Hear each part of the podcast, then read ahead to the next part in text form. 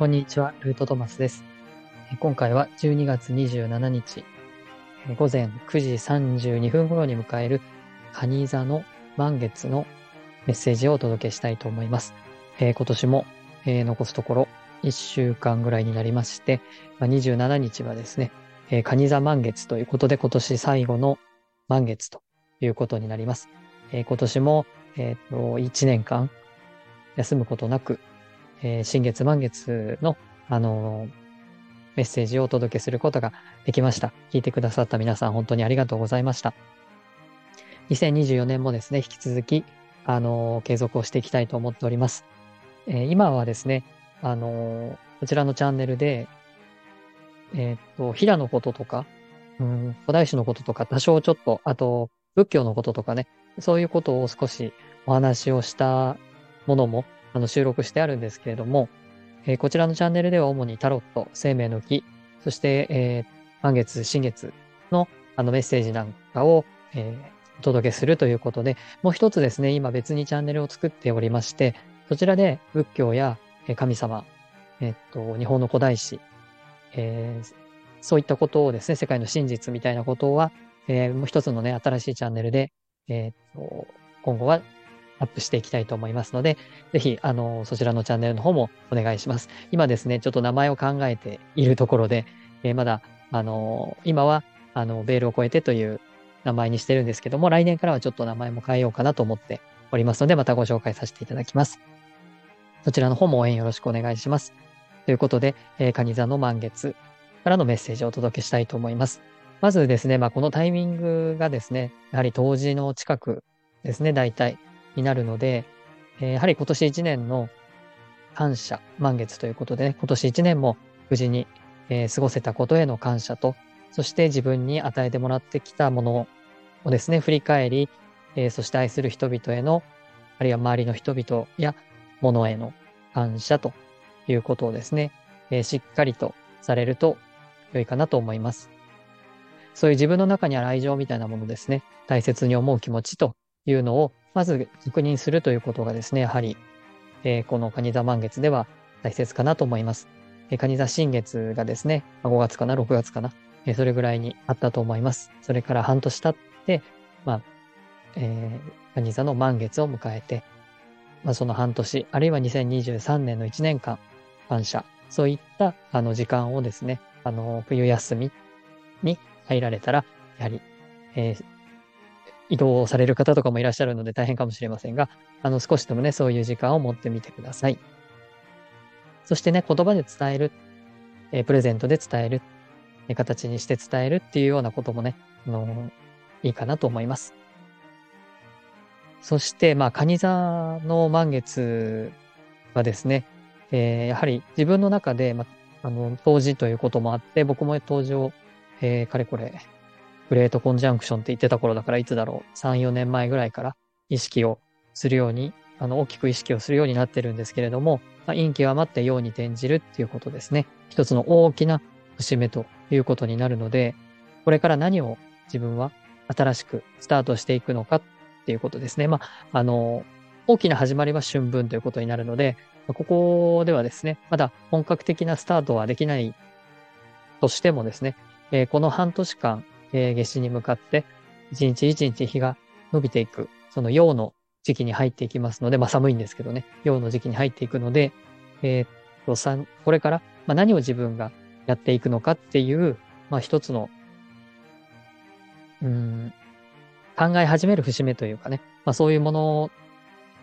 のタイミングでもいいかなと思います。ただ満月なので、これから月自体はですね、あの、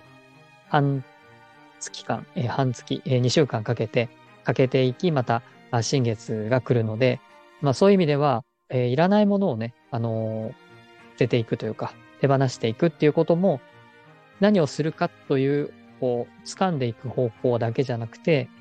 だからこそこれはもういらないなっていう、手放していくことと両方、あの、見ていくといいかなというふうに思います。タロットでは蟹沢戦車という、えー、7番のカードになります。なので結構勢いがあるし、勢いを大切にする。まあ、満月なんですけれども、まあ、そういうなんかこう、カニ座の、あのー、持っているエネルギーっていうのは、いざという時に本当に大きな力を出すっていうところがあるので、まあ、この満月にこう、ぐっと力を出して自分自身一歩を踏み出すっていうような、なんかこう、やる気に満ちるっていうか、まあそういうのもあるのかなというふうに思います。気持ちの切り替えみたいな、スイッチが入るみたいな、まあそういう感じもあるかなと思います。僕もこの当時に、まあ、あのー、来年は何やっていこうかなっていうことを考えたりしながら、えー、大阪と兵庫に行ってきました。えー、聖徳太子のあの月命日ということで22日が、えー、それであの特別なまあご会長があのあったりもしたので、まあ、あの寒かったんですけど、一応あの聖徳太子のあの四天王寺というところでお参りさせていただきました。まあ、ここでね、まあ、当時を迎えたっていうことも、えー、何か大きな意味があるのかなっていうか、まあ、あの古代史をね、今一生懸命調べているところでもあったりするので、えー、そういったところで、ちょっと古代史はね、別のチャンネルにあるんですけど、あのそういったお話もですね、今、来年はしていきたいなと思っています。はい、もう一つは、あの、えっ、ー、と、肝川という、えー、兵庫県、えー、稲川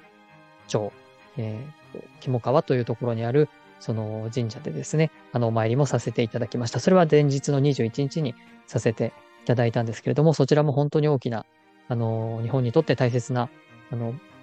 場所ということで、あの、お参りさせていただいたんですけれども、まあそういうふうにして、ちょっととても大切な場所を2箇所ですね、この当時の時に、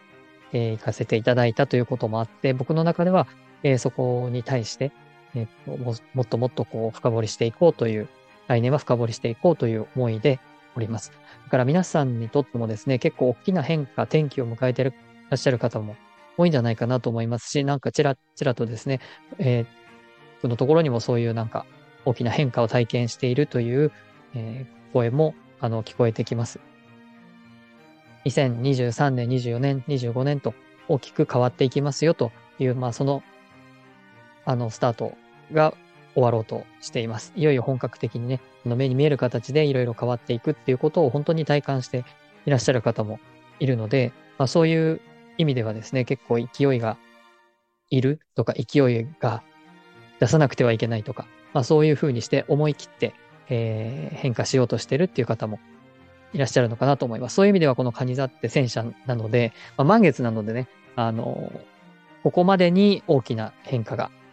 この半年間に大きな変化があった。まあそういうところが強調されて感じられる時かもしれないなと思います。とうとうここまで来たなっていう、えー、そういう体感がね、ある方もいらっしゃると思います。ただまだまだ続くと、その、えー、変化とか、あの、なんだろう、戦いではないんですけどね、自分自身が、えー、突き進まなくてはいけない、まあ、そういう、まあ、戦車などでね、いざという時は戦わないといけないんですけど、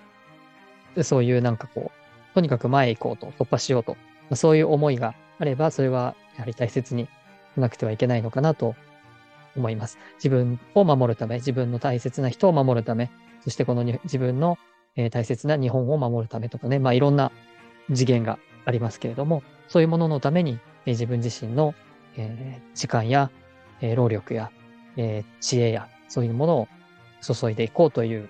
えー、僕はそういう感じで思っているので、皆さんもですね、何かこう自分が来年に向かって、これで、これをやっていこうということ。それがまあ、あの、使命っていうふうにはっきり分かっている人もいれば、そういうふうに、そこまでではなかったとしてもね、何か一つ方向性を持っていくということをやっていかれると、宇宙の応援みたいなものがね、入るんじゃないかなというふうに思いますので、ぜひ、あの、自分自身が来年何をやっていこうかっていうことを考える時間をですね、えー、この27日前後ですね、えー、持っていただくといいんじゃないかなと思います。はい。ということで、えー、カニ座満月からのメッセージ。まあ、戦車というタロットではカードなので、まあ、そのあたりを絡めてお話しさせていただきました。えー、素敵な満月をお迎えください。最後までご覧いただきありがとうございました。えー、良い日をお迎えください。